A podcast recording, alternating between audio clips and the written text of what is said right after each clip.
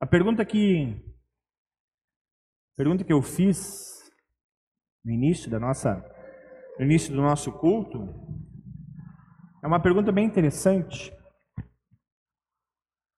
Você já preparou o caminho para Jesus entrar na sua vida? Assim como vocês estão, eu quero fazer uma oração. Querido Deus, amado Pai Celestial, neste momento nós queremos queremos te agradecer por tudo que o Senhor tem feito na nossa vida.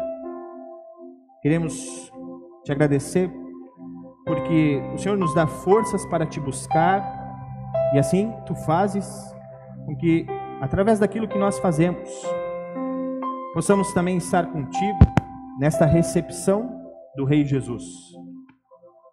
Por isso te agradecemos, amado Pai, porque através desta entrada de Jesus em Jerusalém, nós também podemos receber Jesus na nossa vida.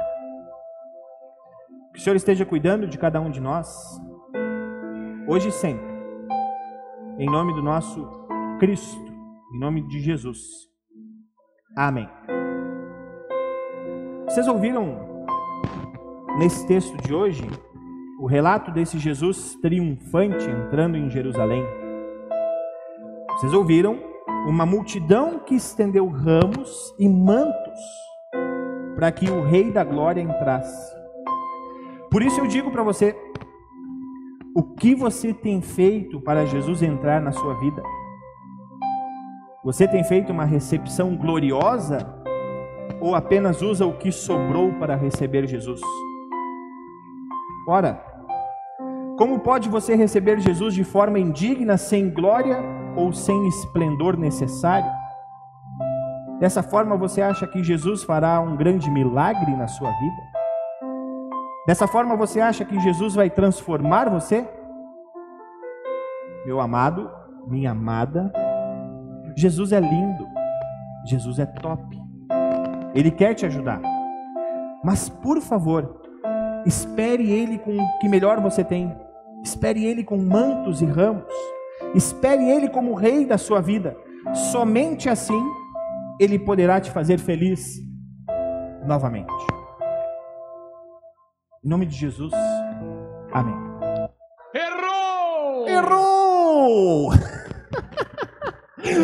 Eu tentei, eu juro que eu tentei me esforçar para fazer uma boa atuação, mas eu não consegui. Caramba! Eu quase tive que respirar várias vezes. Mas, por que está errado? Alguém notou? O que estava errado na minha fala? Pô, tinha uma musiquinha no fundo.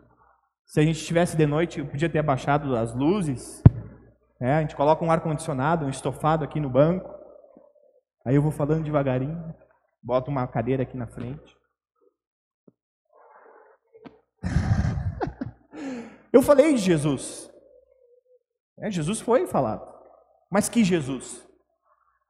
Que Jesus? Não Cristo. Não Jesus Cristo. Principalmente porque Jesus Cristo não pede nada de você para aquilo que ele vai fazer. Por isso, quando alguém disser, né? Até fiz um meme esses dias lá no Instagram da igreja, né? Se alguém falar para você que você precisa fazer algo para salvação, corra. corra na hora. Vejam, é um texto que está falando da entrada de Jesus em Jerusalém, muito bem nós poderíamos usar esse texto para falar sobre isso que foi dito, sobre essa introdução fake news que eu fiz aqui. Mas, antes de falarmos o real sentido desse texto, apenas quero deixar claro. Essa semana eu olhei algumas pregações na internet e a pessoa falou 25 minutos, ela falou sobre Jesus, não falou sobre Cristo. Está errado? Não. Não. Não posso eu ser o arrogante de pensar que sou Deus em dizer quem está certo e quem está errado numa pregação em que a pessoa quer anunciar a Jesus Cristo. Eu não posso ter essa arrogância. Eu não posso ter essa arrogância. Enquanto as pessoas estão falando de Jesus e mostrando que esse Jesus é preciso que todos creiam nele, a palavra de Deus está sendo anunciada. O perigo sempre é para que esse Jesus, que mesmo sendo anunciado, às vezes de forma errada, pode salvar as pessoas. Mas o que Jesus quer é que as pessoas não olhem para si, mas olhem para Ele e para aquilo que Ele fez. Dito isso, eu preciso agradecer pela vida desses pregadores que têm milhões de visualizações na internet e que também estão ali para anunciar Jesus Cristo. Porém, também precisamos alertar de que Jesus não é apenas top e que Jesus não é apenas lindo. Jesus nos demonstra uma certa desfiguração. Jesus nos mostra algo que não queremos enxergar. Ao longo da história humana, principalmente da história da fé cristã, sempre aquilo que deu muito certo foi quando a igreja começava a anunciar outro Jesus que não o crucificado. Mas todos esses movimentos na história da igreja, já no primeiro século, um grupo chamado motanistas tentaram fazer isso. Tirar a cruz de Jesus e apenas falar sobre as maravilhas espirituais que é uma vida com Jesus. Já no primeiro e segundo século. A partir dali, ano 400, ano 500, depois no ano 800, vieram grupos e mais grupos de pessoas da igreja querendo anunciar um Jesus que não era o da cruz. E hoje em dia, vemos que isso tem voltado, ou seja, algo normal na história. Mas por que, que as pessoas não querem enxergar um Jesus na cruz? Porque, sinceramente, é muito melhor estar nesse momento aqui, da entrada de Jesus em Jerusalém, do que ter presenciado o momento da saída de Jesus de Jerusalém. Vocês lembram como é que Jesus saiu de Jerusalém? Carregando uma cruz. Eu não queria estar lá. Eu queria estar lá na festa. Imagina. Todo mundo alegre, cantando, dançando. Depois a gente se reunia para ter uma cumilança, uma festança, pois o, o rei tinha chegado. E Jesus não impede que isso aconteça. Jesus até diz no final do texto: olha, deixem eles falarem, se eles se calarem, as pedras vão gritar. Porque realmente eu sou o rei. Mas Jesus não diz que ele é, não naquele momento. Aliás, até perguntam depois se Jesus é Deus. E o que ele responde? Vocês estão dizendo. Vocês estão dizendo isso. Essa entrada de Jesus em Jerusalém nos mostra que o verdadeiro sentido dessa entrada era aquilo que aconteceria, e que no caso nós estamos lembrando, acontece na sexta-feira. Aconteceu numa sexta-feira. Então, eu quero convidar vocês a pensar por que, que a mensagem da cruz hoje em dia ela continua sendo uma mensagem que não é tão boa de se escutar ou compartilhar nas redes sociais. Porque a cruz, a cruz, ela mostra quem nós somos. E isso é difícil. É difícil de pensar isso. Eu posso parecer um bom pai. E a minha esposa pode dizer: Poxa, o Lucas é um excelente marido. E às vezes eu escuto ela falando isso para as clientes dela. e como eu queria viver aquele momento sempre. Mas às vezes eu estou sozinho no escritório, lendo o texto bíblico.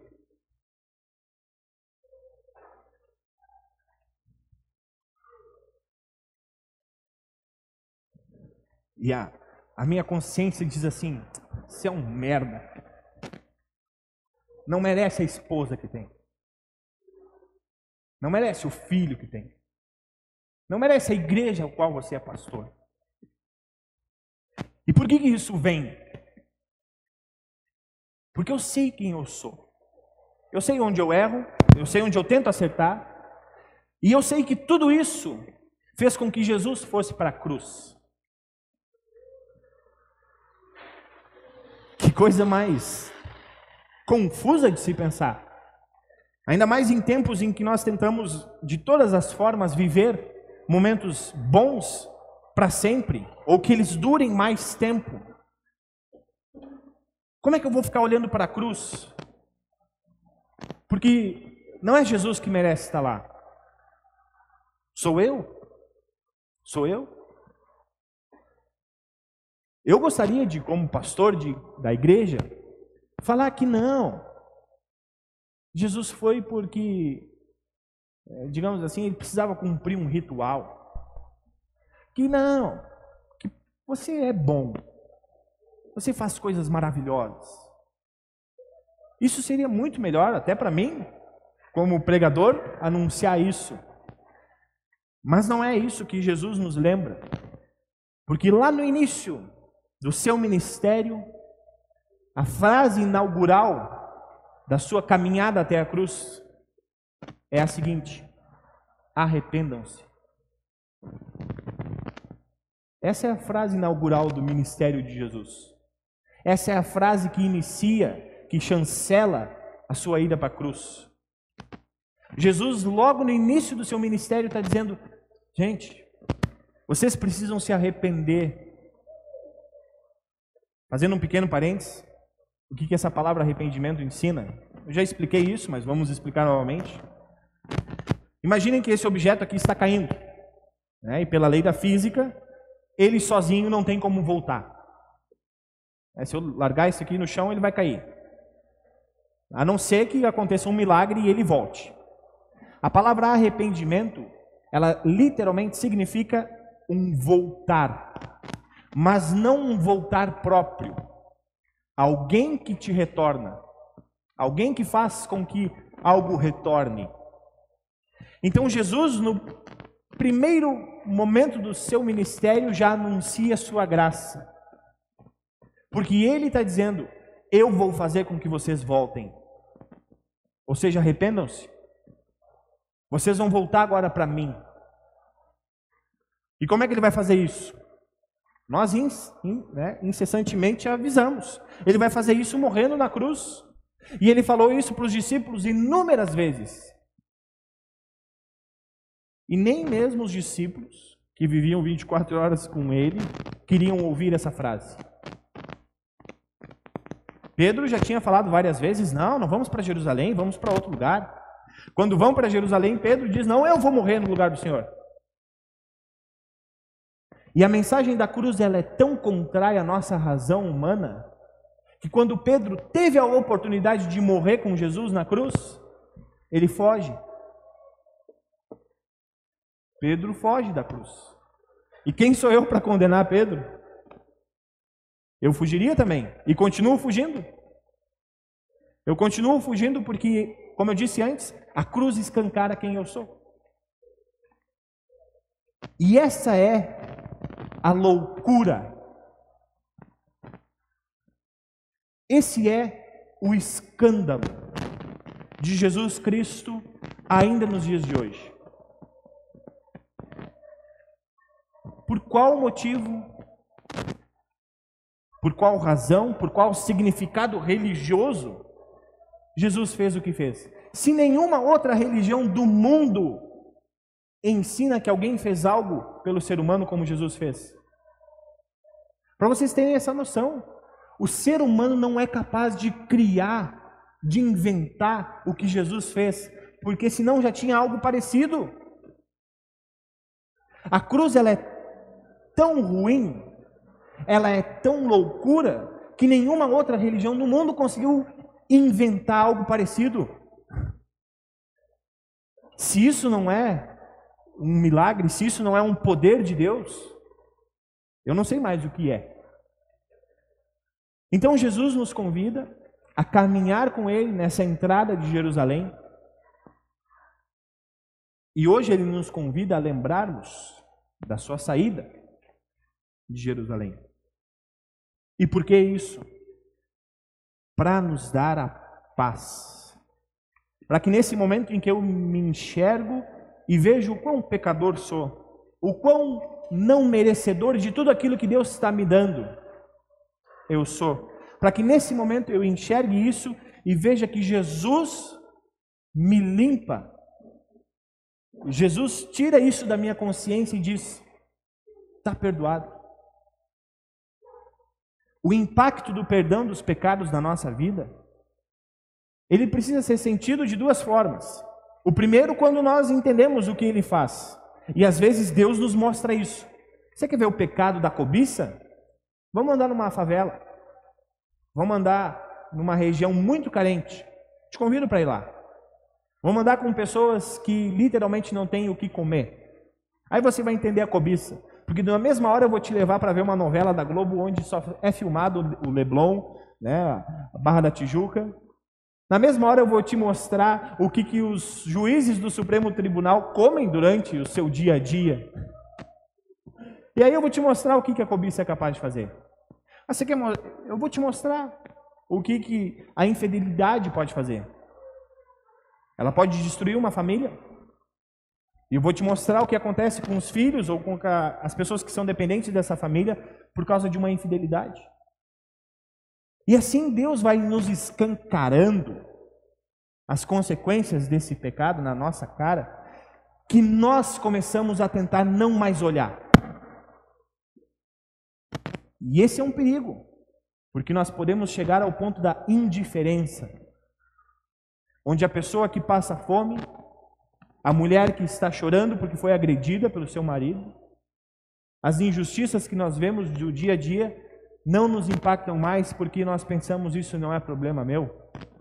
Bom, pode não até ser, mas isso faz parte desse bolo todo. Que Deus está te mostrando por que, que Jesus morreu na cruz. E o segundo ponto, o segundo sentimento é que quando nós vemos tudo isso, nós conseguimos enxergar a graça de Deus. E nós conseguimos enxergar a graça de Deus porque aquela pessoa que está passando muita fome, quando ela recebe um pão, ela te agradece de uma forma que naquele momento você se sente um pouco Deus, não como soberba, mas porque você sente o carinho de Deus. Poxa, eu não mereço essa gratidão que essa pessoa está me dando agora por ter ajudado ela com a sua fome. Mas é um sentimento bom. E por que, que isso acontece? Por que, que ainda hoje a gente consegue ser bom com outras pessoas? Porque Deus ainda está agindo. E Deus age porque Jesus já nos salvou. E Deus quer fazer com que esse momento de uma entrega de comida possa ser um momento da entrega da salvação também. Então, ao mesmo tempo que nós vemos o pecado sendo escancarado na nossa vida, nós também podemos escancarar a salvação das pessoas. E isso é muito mais simples do que estender ramos, né, chacoalhar ramos ou estender mantos. É muito mais simples. Numa oração nós podemos fazer isso, num abraço, num compartilhar daquilo que nós temos com outras pessoas. Tudo isso nós podemos sentir a salvação presente. Mas também falando da nossa vida particular, lembrar que nós somos salvos nos faz reconhecer este Rei Jesus que entra na nossa vida. Jesus não pergunta se ele pode entrar. Jesus chega com uma festa imensa Jesus não olha para sua qualificação e diz: Não, aqui eu posso entrar, porque este coração é limpo, este coração é puro, essa pessoa fez por merecer. Não. Jesus pode entrar na nossa vida, por quê? Porque ele já foi para a cruz, ou seja, ele já foi para a morte. E que é algo pior do que a morte? A morte é pior do que nós. E Jesus foi lá. Por que, que agora alguém, em sã consciência, diria para uma outra pessoa: não, Jesus não vai ir até você porque você usa tal roupa? Não, Jesus não vai até você porque você é um pecador, um drogado, é uma prostituta. Não, Jesus não vai até você porque você é um político. Hoje dá para falar isso. Não, Jesus não vai até você Aí alguém poderia dizer, meu amigo, você já ouviu a história da Semana Santa? Você sabe onde é que Jesus foi? Por mim? Bom, se tu não sabe, eu vou te contar agora. Jesus foi chicoteado, ele sofreu e foi para a cruz. Jesus foi até o mundo dos mortos e ressuscitou. E agora você está me dizendo que Jesus tem uma barreira e que ele não pode entrar na minha vida? Além de dizer isso para as outras pessoas, nós precisamos dizer isso para nós também. Porque pode ter situações que nós vamos pensar, eu não mereço o que Jesus fez. Não, depois disso que eu fiz ou que eu pensei, agora sim, Jesus me abandonou. Porque chega. Jesus tem limite, né? A paciência de Jesus tem limite. Não tem. Não tem. A paciência de Jesus não tem limite porque ele é eterno. E a eternidade não tem limites. Então confiem nisso. Confiem que Jesus, que entrou em Jerusalém com glória, ressuscitou também com glória, para nos dar a certeza de que nós somos agora seus filhos, de que agora nós podemos, como fizemos aqui numa encenação também, né, mas que nós também podemos exaltar a entrada de Jesus na nossa vida e diariamente. E como que a gente pode ter certeza disso? Por causa do nosso batismo. Se eu tenho dúvida de que Jesus está entrando na minha vida, lembra do batismo. Poxa, eu fui batizado. Ontem nós batizamos o pequeno Lucas, filho do Mateus Haberman e da Mariane. É, e o batismo sempre é um momento sem comparações. Cada batismo é um batismo diferente, cada batismo é um batismo muito especial. E naquele momento, nós podemos ver a ação de Deus. A ação de Deus numa pessoa totalmente dependente, como uma criança. Deus agindo numa criança que não tem condições nem de se batizar. Ela precisa que alguém segure ela. O que Cristo fez na cruz por nós, Ele está dizendo isso. Gente, vocês não precisam fazer absolutamente nada, porque até o que vocês creem, eu fiz isso por vocês.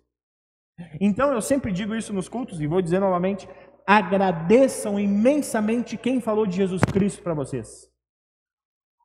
Coloquem essa pessoa literalmente num pedestal e digam para ela: muito obrigado. Porque através de ti, uma pessoa totalmente imperfeita, que pode ser que até hoje eu não goste mais, mas que através de ti, Jesus chegou em mim. Através de ti, essa graça chegou.